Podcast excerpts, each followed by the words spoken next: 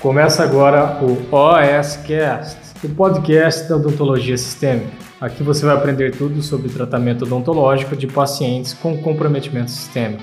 Com vocês, Pamela Pérez já sabe, prevenção sempre vai ser a melhor alternativa. Então, se chegar no seu consultório um paciente diagnosticado com câncer, especialmente na região de cabeça e pescoço, e esse paciente vai passar por tratamento radioterápico e quimioterápico também, mas hoje a gente vai citar mais a radioterapia, é importante que você faça o preparo pré-tratamento oncológico, pré-radioterapia. Então esse preparo vai ser assim fundamental para prevenir infecções graves, prevenir sequelas no paciente, complicações sistêmicas importantes, especialmente no período que ele está fazendo o tratamento oncológico. Na regra geral, é importante você ter em mente no momento ali de preparar o paciente para radioterapia, é fazer completo e totalmente o controle de foco de infecção. Então, esse paciente ele não pode ter uma infecçãozinha na boca.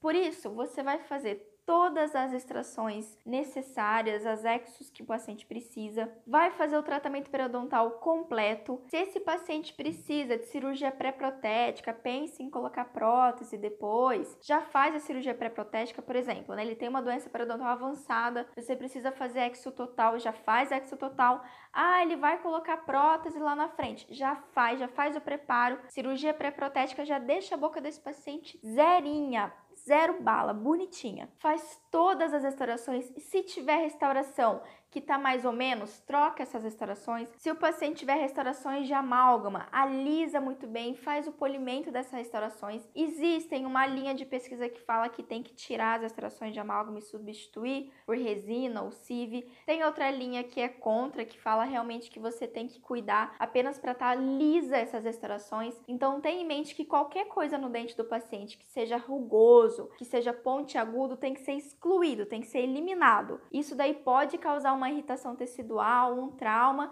e uma mucosite no paciente. Oriente assim, muito bem orientado o paciente quanto à higiene oral. Isso inclusive tem que ser reforçado durante todo o acompanhamento, o uso do fio dental, o uso da escovação, se necessário, substituir por uma escova mais macia, fazer, se necessário, bochecho com clorexidina, bochecho com outras substâncias que podem ajudar né, no tratamento. Então, é de extrema importância que você já oriente ele em manter ah, o controle de placa bacteriana o mais efetivo possível. Também é indicado o paciente já começar a fazer o uso diário de fluoretos, né, de flúor. Se tiver indicação de tratamento endodôntico, faça, tem que ser feito o quanto antes possível. Agora, se no seu planejamento tá com alguma dúvida do tipo, ah, tem ali uma doença periodontal, mas tem como deixar mais um pouco? Ah, é saindo. Será que eu faço endo será que eu extraio? Infelizmente, nesses casos, é melhor você ter uma abordagem às vezes um pouco mais radical do que você deixar alguma coisa ali para trás. Não deixa nada que pode vir a dar problema para esse paciente. Se ele já tá ali com uma doença periodontal avançada, já existe algum tipo de mobilidade, às vezes é interessante você já extrair esse dente, porque lá na frente, se isso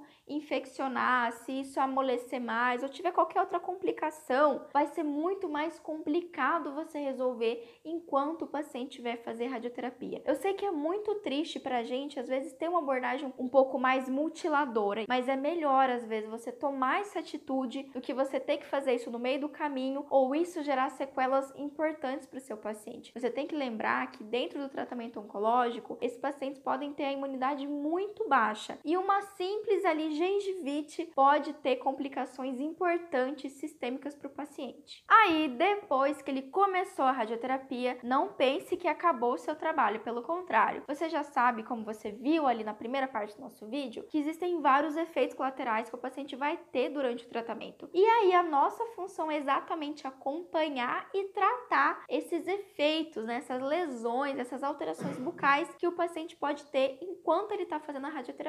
A gente tem que fazer o cuidado paliativo desse paciente. E quando eu falo isso, não é para o paciente que está ali em terminalidade, não. O cuidado paliativo é cuidado de dor. Então você vai tomar todas as medidas, fazer todos os tratamentos possíveis, minimamente invasivos, mas que ajudem a diminuir a dor do paciente. Vai ter que continuar a fazer um controle de placa bacteriana muito efetivo. Sugiro que além de você orientar o paciente para fazer uma, uma escovação assim certinha em casa, você também peça para ele vir periodicamente no seu consultório. O ideal é que ele venha toda semana para você ele ter um cuidado, um controle de placa bacteriana mais efetivo, verificar se não teve alterações bucais, se não tem infecções fúngicas. Se tiver infecção fúngica, alguma outra infecção oportunista, ela precisa ser tratada. Além também de você manter a fluoroterapia, fazer o tratamento com flúor em casa, o paciente faz ele com bochechos, mas também aplicação tópica no consultório odontológico. Ok, Pamela, aí o paciente acabou o tratamento radioterápico, não tem mais, já tratei, já cuidei, não teve problema, ou se teve, eu já consegui resolver. E depois, quando é que eu posso continuar com o tratamento dele? Ou vai que eu peguei um paciente que não fez o cuidado de preventivo, pré-tratamento oncológico, e agora chegou para mim, eu tenho que fazer um monte de coisa, tenho que resolver um monte de coisa. Lembra que, em primeiro lugar, sempre, sempre, sempre, o controle de foco de infecção vai ser o mais importante. Mesmo que esse paciente ele tenha passado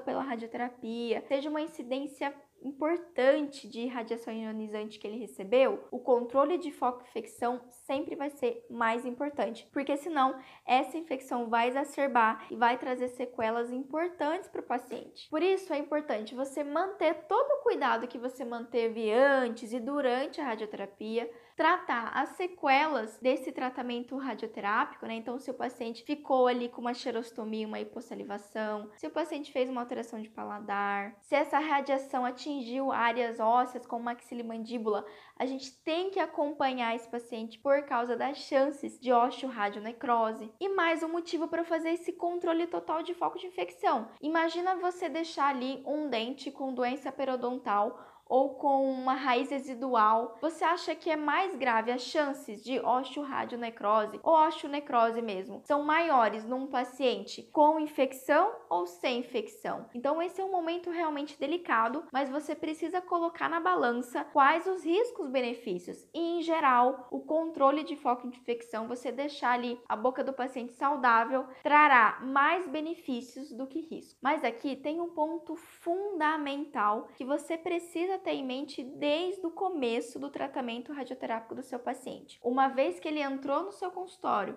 e ele foi encaminhado para você para o cuidado odontológico, você precisa conversar com o médico responsável dele. Pode ser um oncologista, pode ser o radioterapeuta. Você precisa conversar com o médico para discutir o caso, especialmente qual é o protocolo de radioterapia que está sendo proposto para esse paciente. Porque se a dose final, né, depois de todo o tratamento radioterápico, se a dose de radiação for maior que 6 mil grays, os procedimentos cirúrgicos estão completamente contraindicados. E a literatura mostra que essa contraindicação pode durar até 5 anos. Mais um motivo assim gritante para você fazer a prevenção e o cuidado, o preparo do paciente antes dele passar pela radioterapia. Você vai ter que, em vez de extrair, optar pelo sepultamento, que é o tratamento odontico e o vedamento cervical aí dessa raiz, dessa raiz residual ou desse dente que está muito destruído. Ok, docs, eu acho que eu consegui trazer um resumão para você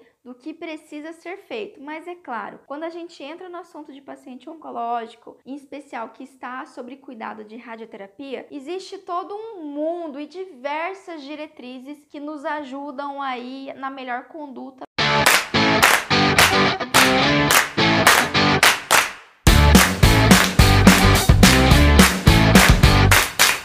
Você ouviu o OSCast, o podcast da odontologia sistêmica. Se você gostou desse episódio, tem muito mais nas nossas redes sociais. Siga-nos no Instagram, arroba. Pérez, e no nosso canal do YouTube, Pamela Pérez. A gente se vê na próxima. Um abraço, até mais.